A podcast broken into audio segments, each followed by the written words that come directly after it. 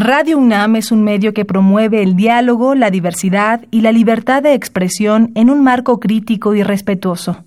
Los comentarios expresados a lo largo de su programación reflejan la opinión de quien los emite, mas no de la radiodifusora. La Facultad de Derecho de la UNAM y Radio UNAM presentan Toda sociedad requiere para su funcionamiento regirse por valores, principios, normas e instituciones. A diario escuchamos, leemos y opinamos sobre temas relacionados con la legalidad. Pero, ¿verdaderamente conocemos nuestros derechos y obligaciones? Tu participación es indispensable. Acompáñanos. Derecho a debate. En la cultura de la legalidad participamos todos. Conduce Diego Guerrero. Hola, ¿qué tal? Muy buenas tardes, bienvenidos a Derecho a Debate. En la cultura de la legalidad participamos todos. Mi nombre es Diego Guerrero y les agradecemos que nos sintonicen por el 96.1 FM Radio NAM. El día de hoy vamos a hablar de un tema muy, muy interesante, del cual seguramente algunas o algunos de ustedes han escuchado y es precisamente la relación que existe entre la administración actual con el derecho. Me acompaña en la conducción, quienes son la esencia de la universidad, sus estudiantes, Fernanda Laurel Laurel, un placer tenerte el día de hoy aquí en Derecho a Debate. Diego, muchísimas gracias por la invitación y también al licenciado Contreras. y en verdad, muchas gracias. Bien, Fernanda, ¿cuál es el tema que vamos a abordar el día de hoy o qué sabes sobre el tema que vamos a abordar el día de hoy de la relación entre la actual administración con el derecho? Bueno, entiendo que esa relación que se va a dar de la administración eh, con el derecho tiene que ver muchísimo con las publicaciones que se han hecho en el diario oficial de la Federación, como en su defecto, eh, en este caso tenemos el decreto que fue publicado donde se va a dar un trato preferencial a las Fuerzas Armadas. Y también tenemos esta norma eh, mexicana de organización de las elecciones de eh, por parte de la Secretaría de Economía. Y me parece muy interesante saber si realmente este tipo de decretos eh, se están cumpliendo acorde a derecho. Interesante ver justamente esta relación que existe entre el cumplimiento de las normas, como tú lo mencionaste, de los decretos, entender qué es un decreto y cómo están incluso justificados como los está llevando el gobierno federal actualmente. Bien, vamos a escuchar las voces universitarias que sabe nuestra comunidad. Desde luego, estas este, voces universitarias las escuchamos a través de eh, una serie de actividades que llevamos a cabo, pero cada uno desde su casa, respetando esta sana distancia. Y regresamos aquí a Derecho a Debate. No se vayan. Las voces universitarias.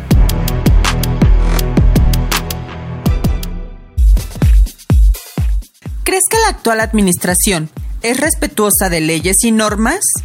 Yo pienso que no, porque se ha visto que pasan de largo muchas acciones hacia eh, comunidades que se ven afectadas y, no hacen nada al respecto y no les interesa. Eh, en mi opinión creo que no, dado, bueno, un ejemplo que tengo reciente es la probable fusión de todas las comisiones y en mi parecer eso está pues mal porque así el propio gobierno puede regularlos a su manera o no este, dar ciertos detalles o cifras que pueden no ser ciertas. No, no creo que sea la administración actual respetuosa de leyes y normas. Se puede ver en las adjudicaciones directas de, de los contratos que hace, también en las e, en las violaciones a derechos humanos que, que se están haciendo contra contra comunidades para hacer la, las obras que, planea. También viola los derechos al medio ambiente y a la salud de forma sistemática. Otro ejemplo también de violación de derechos humanos es la militarización que, se, está, que se está haciendo. Actualmente ninguna entidad del gobierno respeta los derechos de las personas y el nivel de corrupción que estamos viviendo es muy alto. Síguenos en Instagram, Facebook y Twitter como Derecho a Debate. Bien, estas fueron las voces universitarias, lo que conoce nuestra comunidad sobre el tema que estamos abordando el día de hoy. Fernanda, ¿quiénes son nuestros invitados? Bueno, Diego, el día de hoy tenemos al licenciado Jorge Luis Fuente Carranza, que es oficial de la dirigencia de la CISS, que sería la Conferencia Interamericana de Seguridad Social, y al maestro Javier Martínez Reyes, que es el profesor de tiempo completo de la División de Estudios Jurídicos del CIDE, que es el Centro de Investigaciones y Docencia Económica. Jorge, un placer tenerte el día de hoy aquí en Derecho a Debate, que además es egresado de la Facultad de Derecho, hay que mencionarlo, y también a Javier. Jorge, un placer tenerte el día de hoy aquí en Derecho a Debate. Muchas gracias, Diego. Muchas gracias, compañera que nos escucha. Muchas gracias a todos que están aquí en, esta transmisión. Javier, un placer tenerte el día de hoy aquí en Derecho a Debate. Tiene mucho que no nos vemos y nos, me hubiera gustado tenerte también en cabina, pero bueno, esta sana distancia nos obliga a eso. Pero la última vez que pudimos convivir fue justamente en un congreso que se realizó entre la Universidad Complutense de Madrid y la Facultad de Derecho, donde estuvimos en España. Un placer escucharte de nuevo. No, hombre, un, gusto estar aquí eh, contigo. Como dices, aunque sea eh, a la distancia, ojalá eh, haya ya oportunidad pronto, ¿no? Como dices, de estar en, cabina. Y bueno, pues también un gusto estar, ¿no? Con este Jorge y por supuesto con todo el auditorio. Gracias, Javier. Quiero empezar contigo justamente con el título del programa. Esta relación entre la administración y el derecho, ¿tú cómo la visibilizas en sentido general o cómo la podrías tú eh, darnos una explicación clara de cómo la sientes, cómo la percibes. yo lo resumiría muy rápido, ¿no? Creo que eh, el triunfo de, Andrés Manuel López Obrador eh, fue un, triunfo, digamos, contundente en, en, las urnas. Creo que el presidente llega y mantiene una enorme legitimidad democrática, ¿no? Creo que había mucha claridad en muchas de las cosas que el presidente había eh, reiterado y dicho cuando había sido jefe de gobierno y sobre todo en este largo periodo en el que él había sido eh, pues tres veces candidato ¿no? por diferentes partidos eh, políticos y ahí yo creo que sería injusto decir que hay algún tipo de, de, sorpresas en definiciones muy claras del presidente pero sí creo que había una, una pregunta muy clara digamos quizá un poco más abstracta ya no de, digamos de de políticas públicas, ¿no? Sobre el que había dicho, pongo un ejemplo del aeropuerto, era claro que el presidente había dicho que no, que no quería eh, un aeropuerto, por ejemplo, pero hay, creo que había una duda más grande eh, y más abstracta de cómo eh, concebía el presidente su relación con las leyes, con la constitución, con el derecho, ¿no? Y cuál iba a ser el estilo de gobernar, ¿no? Digamos, en esta dimensión, que obviamente pues a los abogados nos parece que es eh, muy, muy, muy relevante por los diferentes impactos que tiene en la vida eh, social, ¿no? Y yo sí diría, ¿no? Que, por desgracia, creo que el presidente lo que nos ha demostrado, eh, tanto en el periodo de transición como en estos meses de gobierno, ¿no? De que él no valora mucho las reglas, no valora mucho las normas, no siente que la constitución ¿no? Se trata de una norma que lo que hace es limitar la manera en la cual puede ejercer el poder y al mismo tiempo tampoco se da cuenta ¿no? o no le gusta ¿no? que sus actuaciones se tengan que traducir en normas que son generales, que son públicas, que son potencialmente entendibles por todas las, las, personas. Creo que es un presidente al que le gusta mucho más el poder, que le gusta mucho más el discurso y que le gusta mucho más las decisiones directas. ¿no? Ahí hay muchos ejemplos, pero sí, mi evaluación general sería que el presidente tiene, por decir eh, lo menos, una relación muy problemática con la Constitución y con el derecho porque no le gusta estar subordinado a ningún tipo eh, de regla formal. No le gusta estar subordinado a ningún, ningún, tipo de reglas formales. Eh, no valora justamente lo que menciona Javier, es este, estas reglas, el propio sistema jurídico eh, en las propias dimensiones que tiene. Jorge Fuentes, ¿coincides con esta percepción que se tiene? Y, regreso con la misma pregunta porque justamente es el título de este programa. Esta relación que existe entre la administración con el derecho. no coincido eh, en, en, el término de valorar o no valorar las reglas o las apreciaciones jurídicas o el conjunto normativo, partiendo por supuesto de la Constitución, que pudiera tener o no el presidente, eh, sino que más bien yo yo iría a que la relación que ha tenido históricamente el presidente eh, con la ley ha sido injusta en términos eh, legales y en términos políticos, en términos sociales. Entonces, aunado a que el presidente no es eh, abogado, es politólogo, pues él tiene desde su formación eh, académica y desde su actuación pública, pues una dimensión eh, social y no jurídica, ¿no? Eh, recordemos que el presidente comenzó o tuvo relevancia nacional con los famosos éxodos por la democracia en el 91, estamos hablando de hace ya casi 30 años, que tenían como objetivo hacer valer triunfos electorales que había tenido el PRD en el estado de Tabasco, en algunos municipios del estado de Tabasco, en donde él no había sido candidato, sino que habían sido otros candidatos, y él estaba defendiendo sus triunfos. Eh, finalmente incluso consiguió que se reconocieran algunas de estas victorias, y es aquí en donde hay que entender eh, la, la, dimensión o la perspectiva que tiene, que tiene Andrés Manuel. Imaginen que no se quedó con la respuesta local de que le dijeran que había sido eh, perdedor su partido y se fuera a su casa, o como normalmente ocurriría, negociara con el gobierno en turno del estado de Tabasco y se fuera igualmente a su casa, eh, sino que organizó todo un éxodo eh, que terminó con el arribo de 30 mil personas que marcharon desde Tabasco a la Ciudad de México.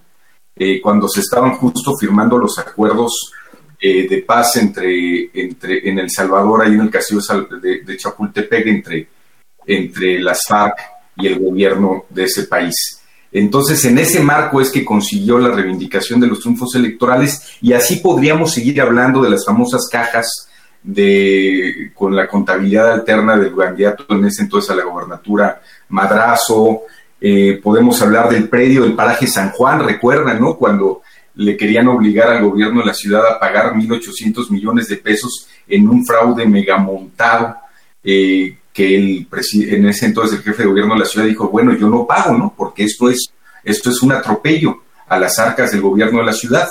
Y finalmente así se acreditó. Eh, hablemos, podemos hablar del propio desafuero, Podemos hablar, por supuesto, del fraude electoral de 2006, en donde un tribunal electoral dice, bueno, sí hubo actos claros de intervenciones indebidas del presidente de la República, Vicente Fox, y de organismos empresariales y de medios de comunicación, pero pese a que el resultado o la diferencia en el resultado solo fue de 0.56%, no se acredita que hubiera sido determinante en el resultado de la elección. Vaya, y así, ¿no? Eh, entonces, siempre ha habido una distancia entre el presidente y sus acciones públicas respecto a la aplicación de la justicia bajo los legales. Sí, Jorge, pero no sería importante justamente distinguir entre el personaje que vivió todos estos este, escenarios que tú nos presentas históricos a la figura ya del presidente que justamente habiendo o, existido estas condiciones quizá eh, que tú, eh, me atrevo a decirlo, no afirmándolo, pero como tú lo mencionas, que pudieron haber sido injustas, no sería indicado que el propio presidente de la República eh, enfocara sus, esfuerzos en justamente establecer un Estado democrático de derecho, y ahí también me gustaría irme con, con Javier. O sea, ¿no sería esa quizá una, una, una, una cuestión idónea separar a Andrés Manuel López Obrador, el luchador social, entender a Andrés Manuel López Obrador como presidente?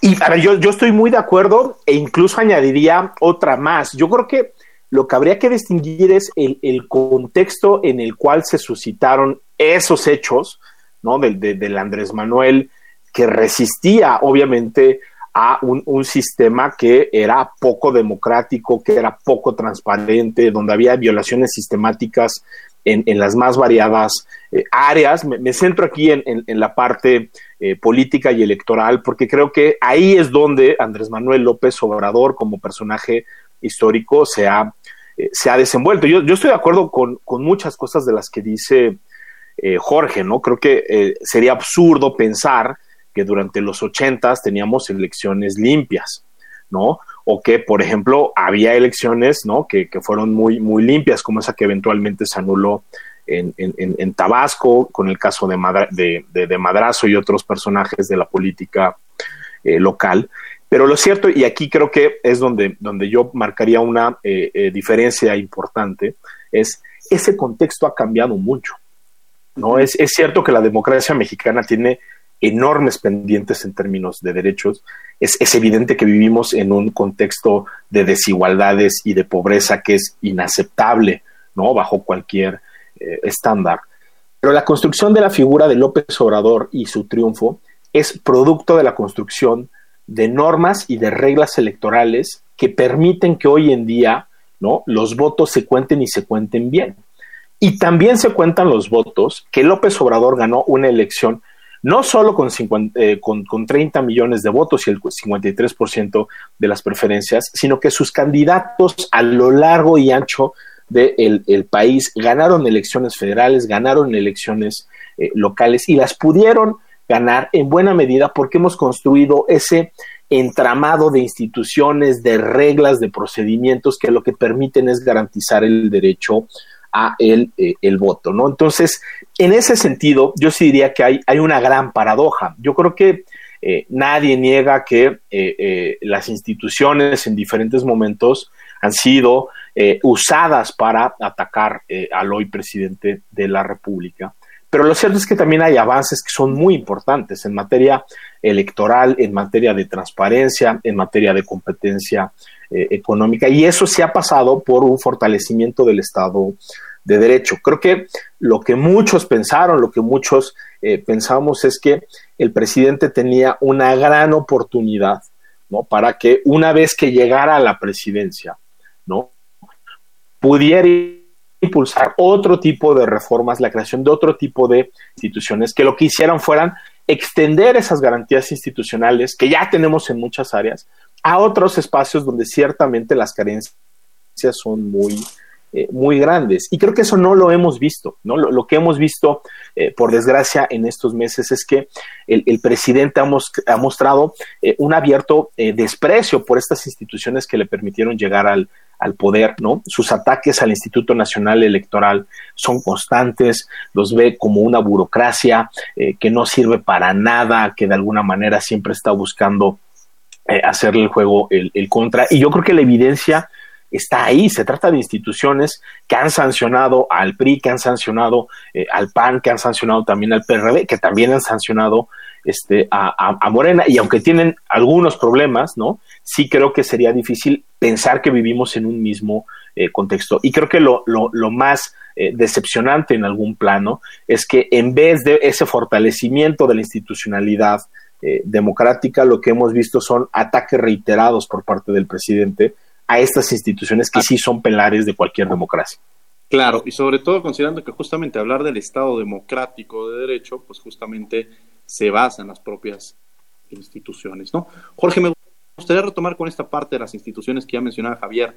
Eh, ¿cómo, lo, ¿Cómo lo vislumbras? Este tema de, ya mencionaba este golpeteo al Instituto Nacional Electoral, ¿lo consideras así? Yo incluso incorporaría, si me atreven a decirlo, la figura de la Comisión Nacional de los Derechos Humanos, que ha faltado un poco más de, seriedad de alguna manera en el posicionamiento, la forma, la designación la figura de los ministros de la Corte que también podríamos hablar, ¿no? O sea, que han sido cuestionadas y criticadas. Pero en ese camino, Jorge, ¿tú crees que realmente ha habido un golpeteo a las instituciones o quizá también reconocer que eran instituciones, en algunas de ellas, que ya estaban, eh, que habían sido utilizadas con otros fines y que requieren también un nuevo, eh, un nuevo cauce, ¿no? Jorge Sí. Mira, yo quisiera contextualizar. Andrés Manuel eh, tuvo en algún momento, por ejemplo en el 2006, la posibilidad de abandonar los cauces democráticos del país y buscar una lucha social por otros rumbos. Y nunca se le atravesó por la cabeza hacerlo así.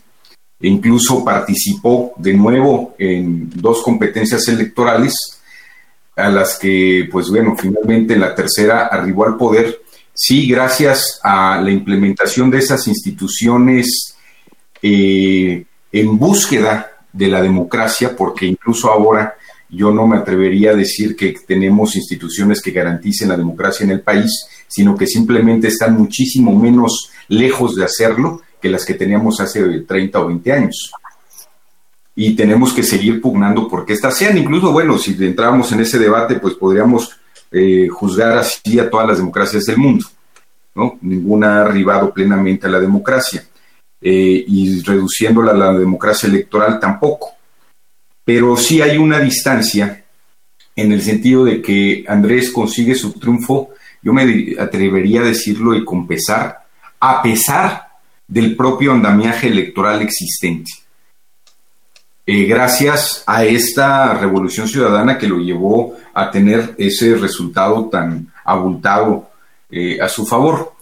Y respecto a las convicciones eh, de respeto general y, duras y de fondo a la norma, me gustaría citar aquí un tema y lo, recordaba anoche que, veía la entrevista esta, el documental que están grabando con Epigmenio Ibarra. Andrés Manuel estuvo en contra del Fobaproa de una manera, vaya, de una lucha intensa, ¿no? Acusando eh, que era injusto eh, que sucediera esta deuda para el país que todavía pagamos. Bueno, comentaba anoche en el documental, que yo lo veía anoche, este año se van a pagar 40 mil millones de pesos solamente de intereses de la deuda del Fobaproa. Si el presidente no fuera una persona respetuosa de la normalidad y de las leyes, no solamente esta deuda del Fobaproa, sino otras muchas deudas adquiridas por el gobierno nacional estarían ahorita entrando en este algún otro presidente que no tuviera estas convicciones en tentativa de no pagarlas. Hay planteamientos de la internacional progresista con gente con el reconocimiento como el del propio Bernie Sanders, que está diciendo que los países del tercer mundo tienen que ser eximidos de pagar la deuda externa. Y el presidente, al contrario, ha dicho que la va a pagar, simplemente que no nos vamos a endeudar más. Y esto es un reconocimiento al Estado de Derecho y es un reconocimiento a las reglas instituidas previamente a su arribo. Eh, esto lo digo como un ejemplo.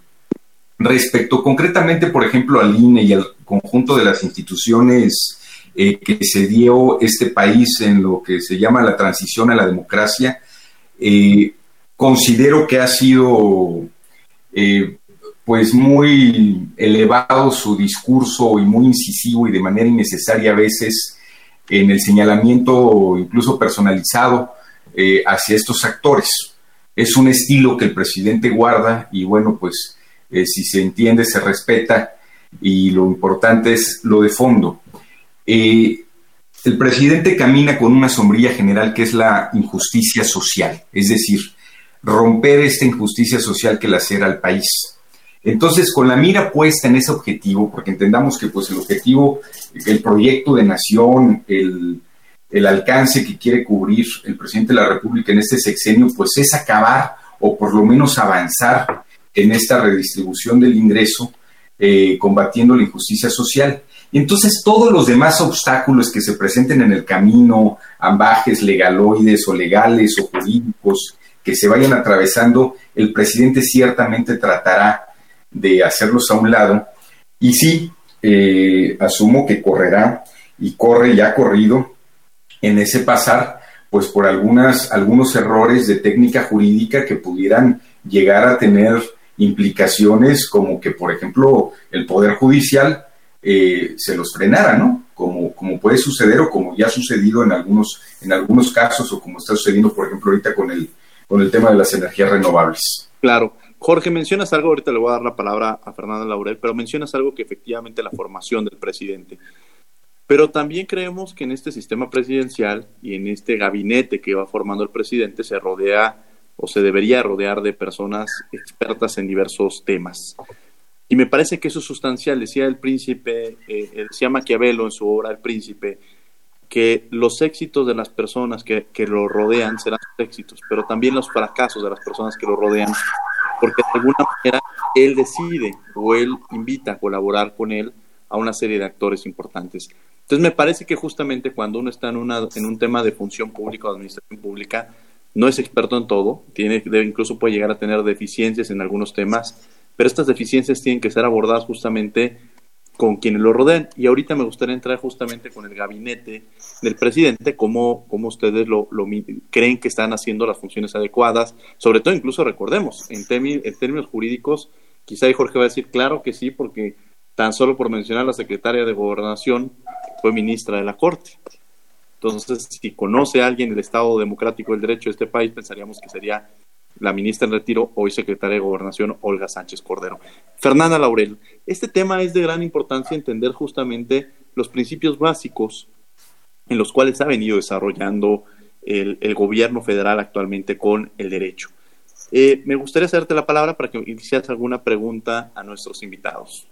Sí, claro, ahorita que estaba mencionando el licenciado Jorge acerca de que se deben de respetar lo que ya se viene respetando de la deuda externa y demás, me surgen ciertas dudas de los nuevos decretos que se han publicado por parte del presidente. Entre ellos sería el decreto que fue publicado el 23 de abril de 2020 sobre el trato excepcional de la Guardia Nacional.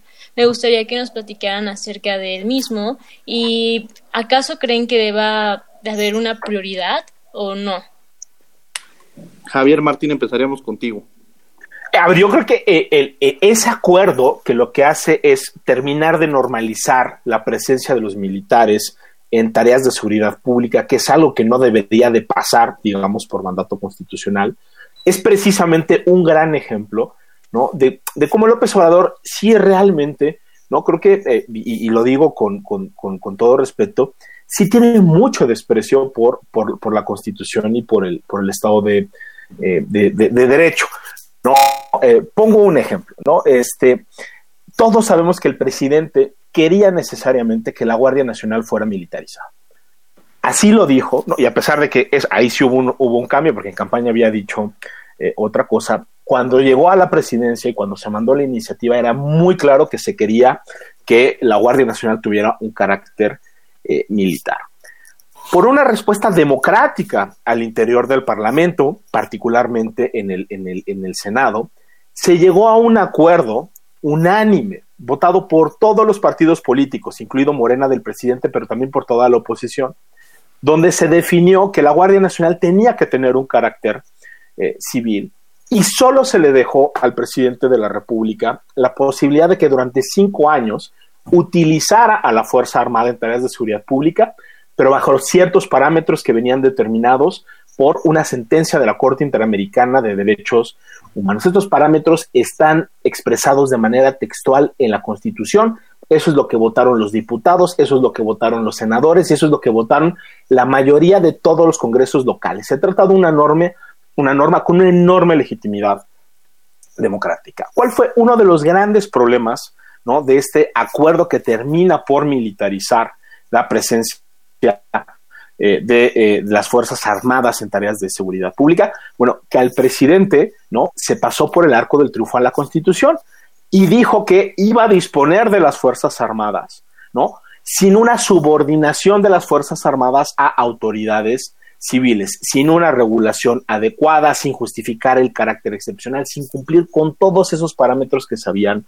votado. Por eso se trata de un acuerdo, lo que se ha criticado muchísimo ojalá solo fuera, y es, y es gravísimo, pero ojalá solo fuera este, el único ejemplo donde vemos que eh, el, presidente se pasa eh, por el arco del triunfo a la Constitución y la ley lo hizo igualmente con un decreto de austeridad que viola la Constitución, que va en contra de las, de las leyes. Lo hizo de igual manera con un memo que pretendía eh, cancelar la reforma eh, educativa. Lo hizo con la renuncia del ministro Medina Mora porque no le exigió ni acreditó las causas de eh, su renuncia. Lo hizo indirectamente cuando avaló la designación en la CNDH, que es una designación inconstitucional porque la persona que llegó no cumple con el perfil. Lo hizo incluso antes de tomar protesta, ¿no? Con una consulta popular al margen de la Constitución para cancelar el, el aeropuerto.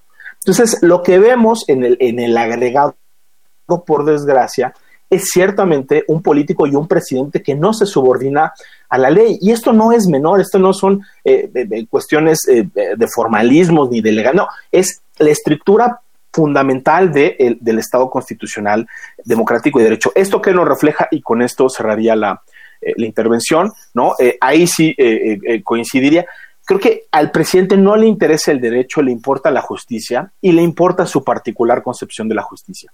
Pero en cualquier Estado moderno sabemos que lo que guía ¿no? el, ejercicio del poder público no tiene que ser la concepción particular que, todos y cada uno podemos tener de lo que es la justicia, sino esas normas que todos nos damos de manera eh, democrática. Y ahí sí parece que el, que el presidente no se sujeta. Yo no diría, ni mucho menos, que es un, presidente revolucionario, ¿no? Hace, hace, rato se decía, bueno, él nunca ha optado por la, por la vía armada y creo que Jorge tiene completamente eh, razón. Ciertamente no es un revolucionario en ese, en ese sentido, pero sí creo que es un político que se está acercando de manera muy peligrosa al populismo, es decir, un ejercicio del poder que utiliza a las instituciones democráticas para llegar al poder, pero que en el momento en que está ahí, de manera sistemática las comienza a debilitar y, creo que eso sí es muy preocupante es muy preocupante, menciona Javier Martín. Jorge Luis Fuentes, justamente me gustaría que tomaras, retomaras esta parte de, la Guardia Nacional. Eh, te dejé de escuchar, Diego, pero no sé si los demás me escuchen. ¿Qué, tan, qué, tanto lo podremos ver? Y muchos otros, incluso la propia NOM este, la eh, sobre la organización de elecciones impulsada por la Secretaría de Economía. Es decir, tenemos muchos temas en, en el aire, muchos temas sobre la mesa que me gustaría que empezáramos justamente retomando este de la Guardia Nacional, tu percepción, y retomar también los otros anteriores. Jorge Luis Fuentes. Sí, gracias, Diego. Mira, eh, para todos nosotros fue ominoso que en el 2006, en diciembre, el 6 de diciembre del 2006, algo así, Felipe Calderón decidiera inconstitucionalmente desplegar al ejército en las calles de Michoacán sacarlo de los cuarteles eh, sin base constitucional que se lo permitiera. Desde entonces el ejército transita en las calles. Eh, antes de que llegara Andrés Manuel ya habían sucedido eh, pues casi dos 12 años de que el ejército estaba en las calles. Entonces la violación constitucional, el marco jurídico estaba ya quebrantado y no solamente en materia de, seguridad pública o de respeto a los derechos humanos, sino que casi no hay ningún rincón de la patria o del conjunto normativo del Estado mexicano en el que nosotros pudiéramos decir que había un respeto a la legalidad, a la justicia o al orden instituido. Vivimos en consecuencia y heredamos una nación con un debilitamiento institucional impresionante Difícilmente se pueden debilitar más a las instituciones mexicanas que como se nos entregaron el primero de diciembre del 2018.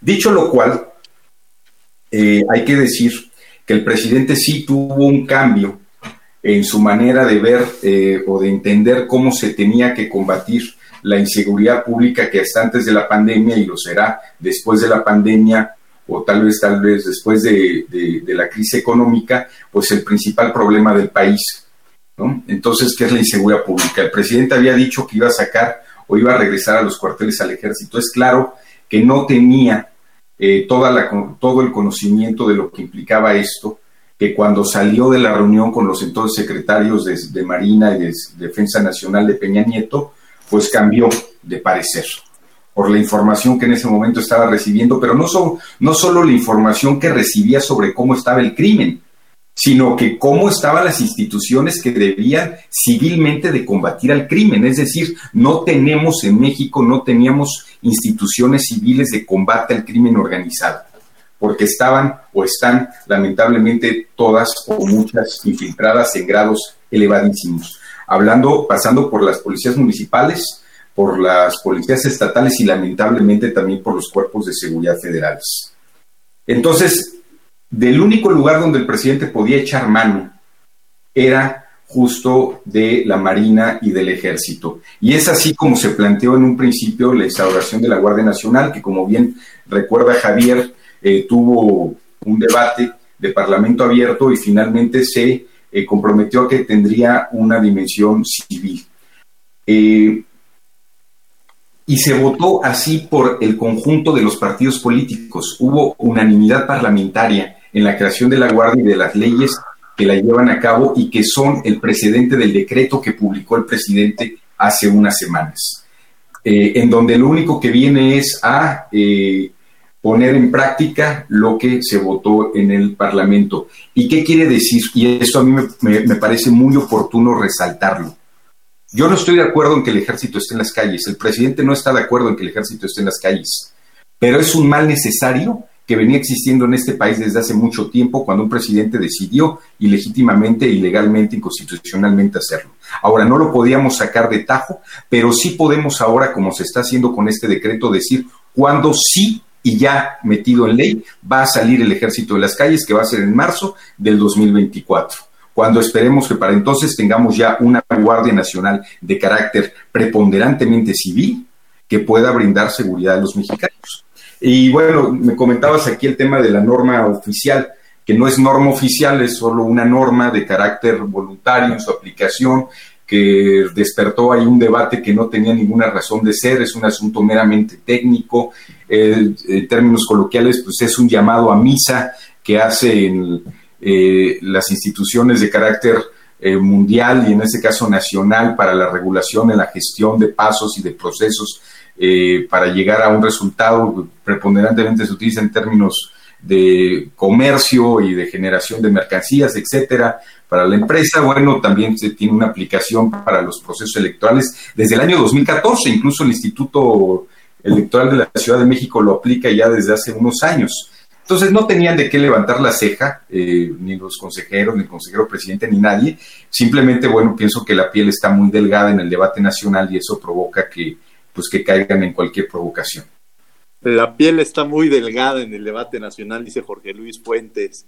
Javier, a ver, aquí ya tomó varios temas, Jorge, que son de, eh, muy interesantes. Primero dice un mal necesario, habla sobre esta norma, eh, esta norma que, oficial que ya nos está haciendo referencia. Eh, efectivamente, eh, hablaba también de este tema que incluso las instituciones, los organismos autónomos alzaron la voz referente al tema. El propio presidente del INE hizo referencia al mismo. Todos estos puntos o toda esta, esta colación que, se que nos viene presentando Jorge, en un derecho de réplica que pudiéramos decir, ¿cómo lo ves, mi querido Javier? Mira, a ver, yo creo que, a ver, eh, yo estoy de acuerdo con que se generó un debate eh, innecesario hasta cierto punto con el tema de, la norma, ¿no? Creo que en el momento que la Secretaría de Economía salió a aclarar que se trataba de una norma que en realidad lo que estaba tratando era de reglar cierto tipo de requisitos para empresas privadas que venden certificaciones, creo que la cosa se, aclaró. Ahora, el, el problema no, no es que la piel esté muy delgada en el contexto. El problema es que los ataques sistemáticos, no solo a INE, sino a un montón de instituciones por parte del presidente y de la 4T son reiterados. Entonces sí creo que no nos deberíamos de sorprender cuando este tipo de iniciativas que no se explican generan mucho debate, porque de nuevo, ahí tenemos eh, los antecedentes, tenemos eh, eh, la cancelación del aeropuerto, tenemos la designación en la CNDH, tenemos la renuncia de, Medina Mora, tenemos este acuerdo de la CENACE que va en contra de, completamente tanto de la lógica de la competencia como de la protección del medio ambiente. Que no se nos olvide, hace unas semanas, Diego, vimos una cosa inédita en, en la historia del país, que fue que la administración terminó de borrar y de alterar el diario oficial de la federación con un acuerdo importantísimo, ¿no? Que originalmente había emitido el Consejo de Salubridad General precisamente sobre las medidas, ¿no? Para salir eh, de, la, de la pandemia y que fue literalmente borrado, alterado el diario oficial para que después se publicara un acuerdo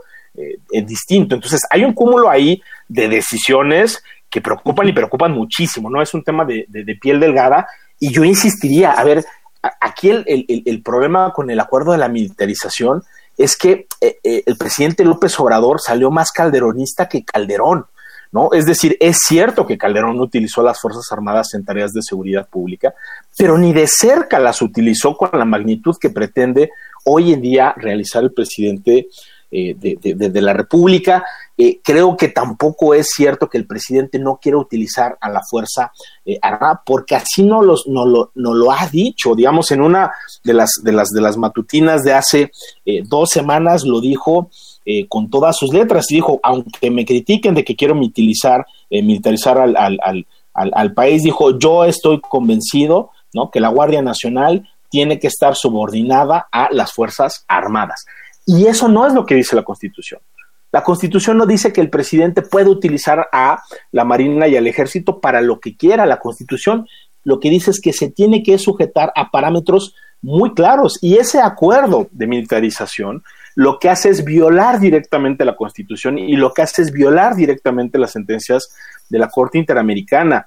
Dice que la Secretaría de Seguridad Pública se tiene que coordinar con defensa y con la marina, no que defensa y marina van a estar subordinadas. Dice que la Guardia Nacional va a realizar muchísimas labores relacionadas con la procuración de justicia, cuando sabemos que eso es contrario a las resoluciones de la Corte eh, eh, Interamericana. Entonces, sí estamos en un contexto donde la militarización no solo se mantiene, sino que se incrementa y al mismo tiempo, y en eso sí creo que hay que enfatizarlo mucho, no estamos viendo que se construya a esa Guardia Nacional Civil que todos los grupos parlamentarios, incluido el de Morena, eh, votaron. Yo estoy convencido, creo que Jorge tiene toda la razón. Es cierto que el estado de las corporaciones policíacas en México estaba muy lejos ¿no? de ser el, ser el óptimo, pero sí habría que reconocer, uno, que se hicieron esfuerzos por construir a la Policía Federal, que se habían hecho ciertos esfuerzos, sobre todo en algunas entidades federativas, y lo que es más problemático y es más preocupante es que hoy en día no estamos construyendo a la Policía Nacional que tendría que ser la Guardia Nacional.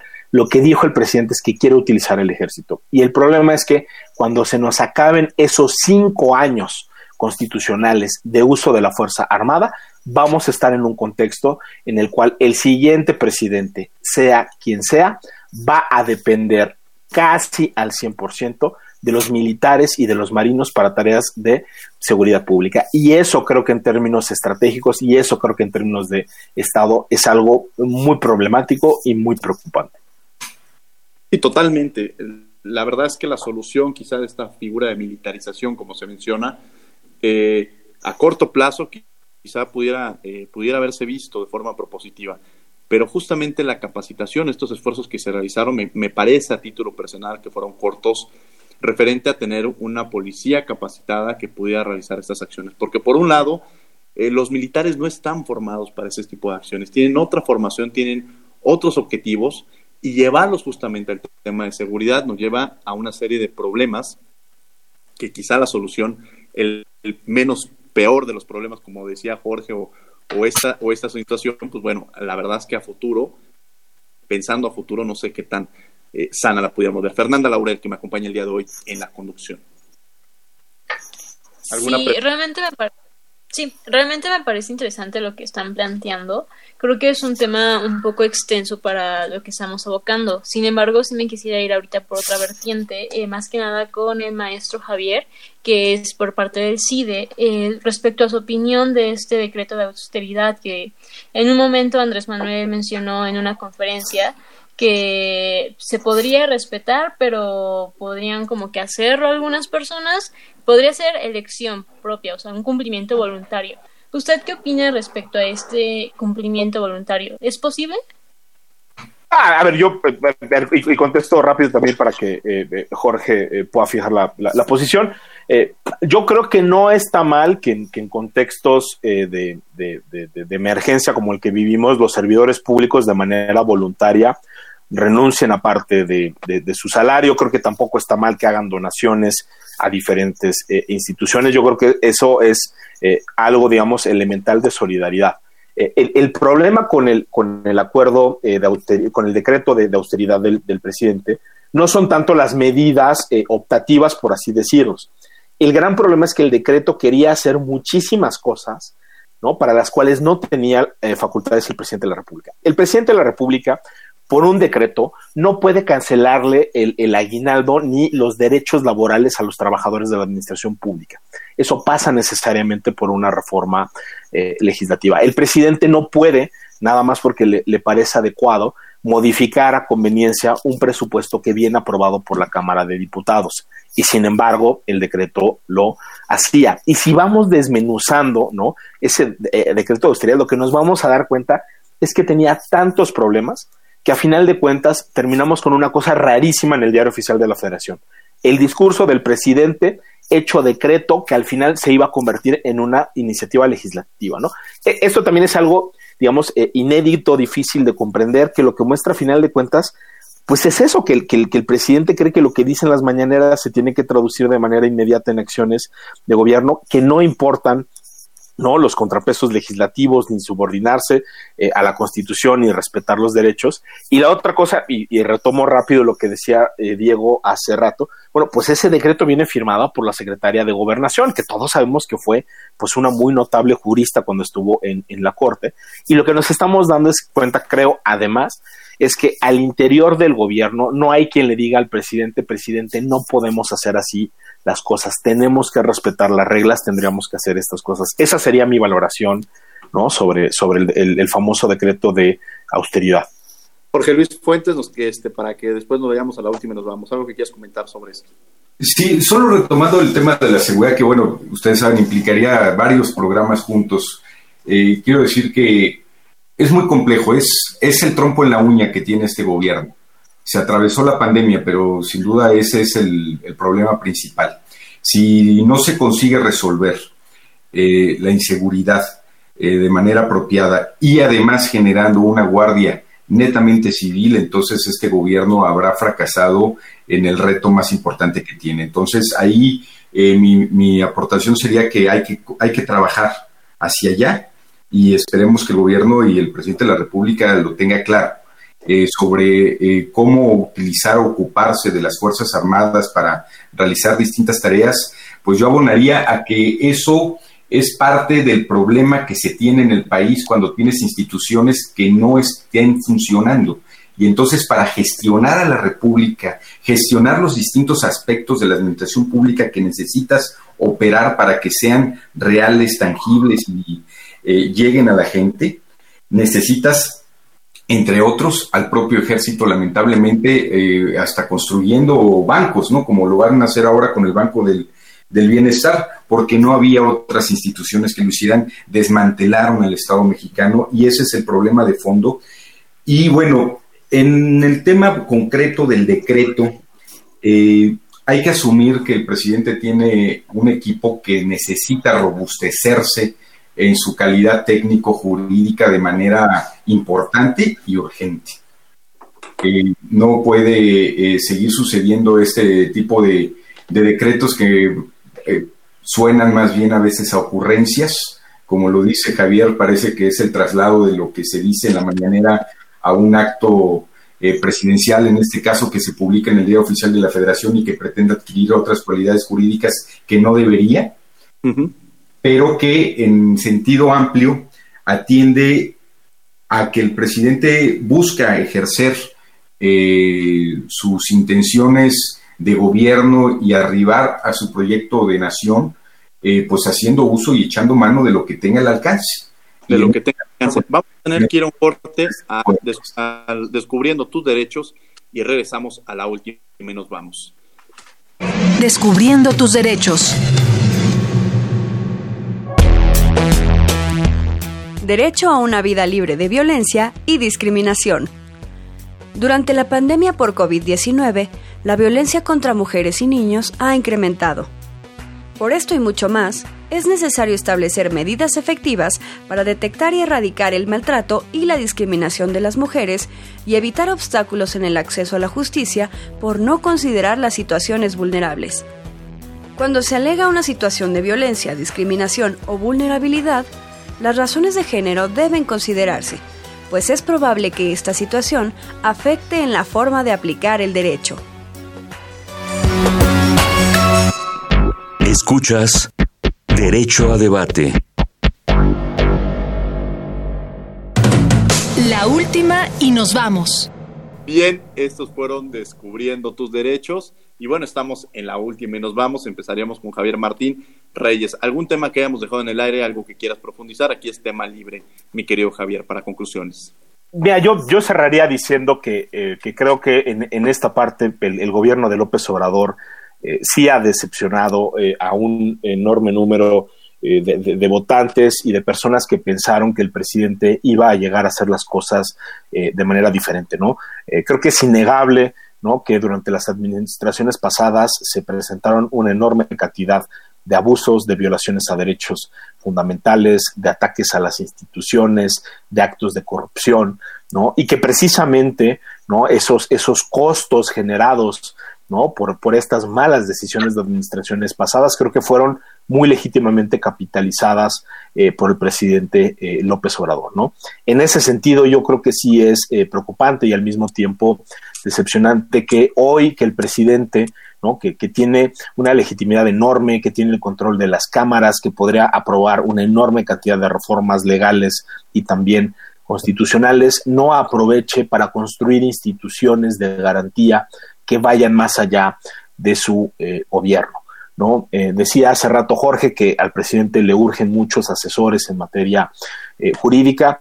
Yo por desgracia creo que no solo le urgen este tipo de asesores, sino que lo que le urge al presidente es la vocación de escuchar, ¿no? Y la vocación por comprender que la Constitución eh, no es una carta de buenos deseos ni es algo que él puede alterar de un día para otro, ¿no? es, es, es, es, paradójico, pero sí parece eh, que muchas de esas críticas ¿no? que se le hacían al presidente eh, hace ya varios años en el sentido pues de que era un populista, de que era alguien con vocación autoritaria, que era alguien que iba a venir a debilitar a la democracia constitucional, desgraciadamente se están eh, cumpliendo. En buena medida porque no tiene contrapesos legislativos, eso es, es, obvio, pero también creo que porque el presidente no tiene internalizado la importancia del de el, derecho, ¿no? Hace rato hablábamos de la formación del presidente, yo creo que influye mucho, ¿no? El que creo que está formado, eh, no, no solo porque sea politólogo, porque, bueno, eso, por supuesto que los presidentes no tienen que ser abogados y ojalá en, el mundo no fueran todos eh, abogados, quizá tendremos que tener menos presidentes abogados, pero lo cierto es que sí hay una, una concepción en él donde creo que al derecho lo ve como un estorbo, como un producto casi casi de la burguesía, que solo es un obstáculo en la consecución de los fines últimos justos que él eh, determina y de nueva cuenta eh, a casi ya dos años de su administración, eh, pues sí me parece que ese es el, panorama general.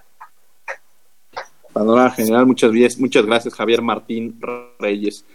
Jorge Luis Fuentes Carranza.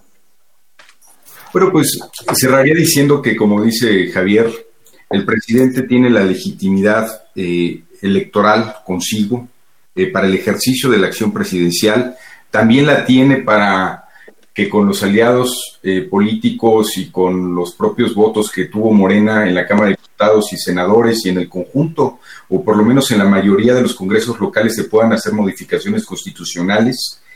Eh, vaya, se tienen las herramientas y habría que apostar por ellas para desarrollar ciertas necesidades o provocar eh, que las cosas que se quieren o se pretenden hacer puedan hacerse dentro del marco legal.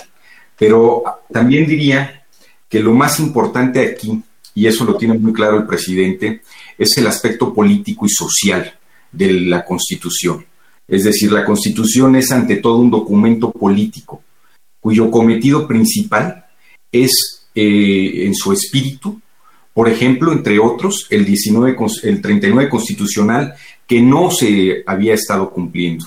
Entonces, si el pueblo tiene necesidades claras, si el pueblo tiene pretensiones y aspiraciones que deban cumplirse, esa a mí me parece que es una necesidad eh, que tiene que anteponerse a otras necesidades, incluso pues de técnica jurídica o legislativa, eh, que son las más importantes porque sí, el presidente es populista, eso, eso no es ninguna sorpresa eh, ni ningún ejercicio de señalamiento peyorativo, sino simplemente es una calificación de orden ideológico político que se asume, de la cual no nos sustraemos y con la que pienso que se tiene que caminar en este país, por lo menos así se caminará de aquí hasta el 2024, y ese es el proyecto político del país sacar por el bien de todos, primero a los pobres de las condiciones en las que se encuentran, y eso es lo que sí se está haciendo en este gobierno, y estoy convencido de que va a haber resultados importantes en ese sentido a la vera del camino.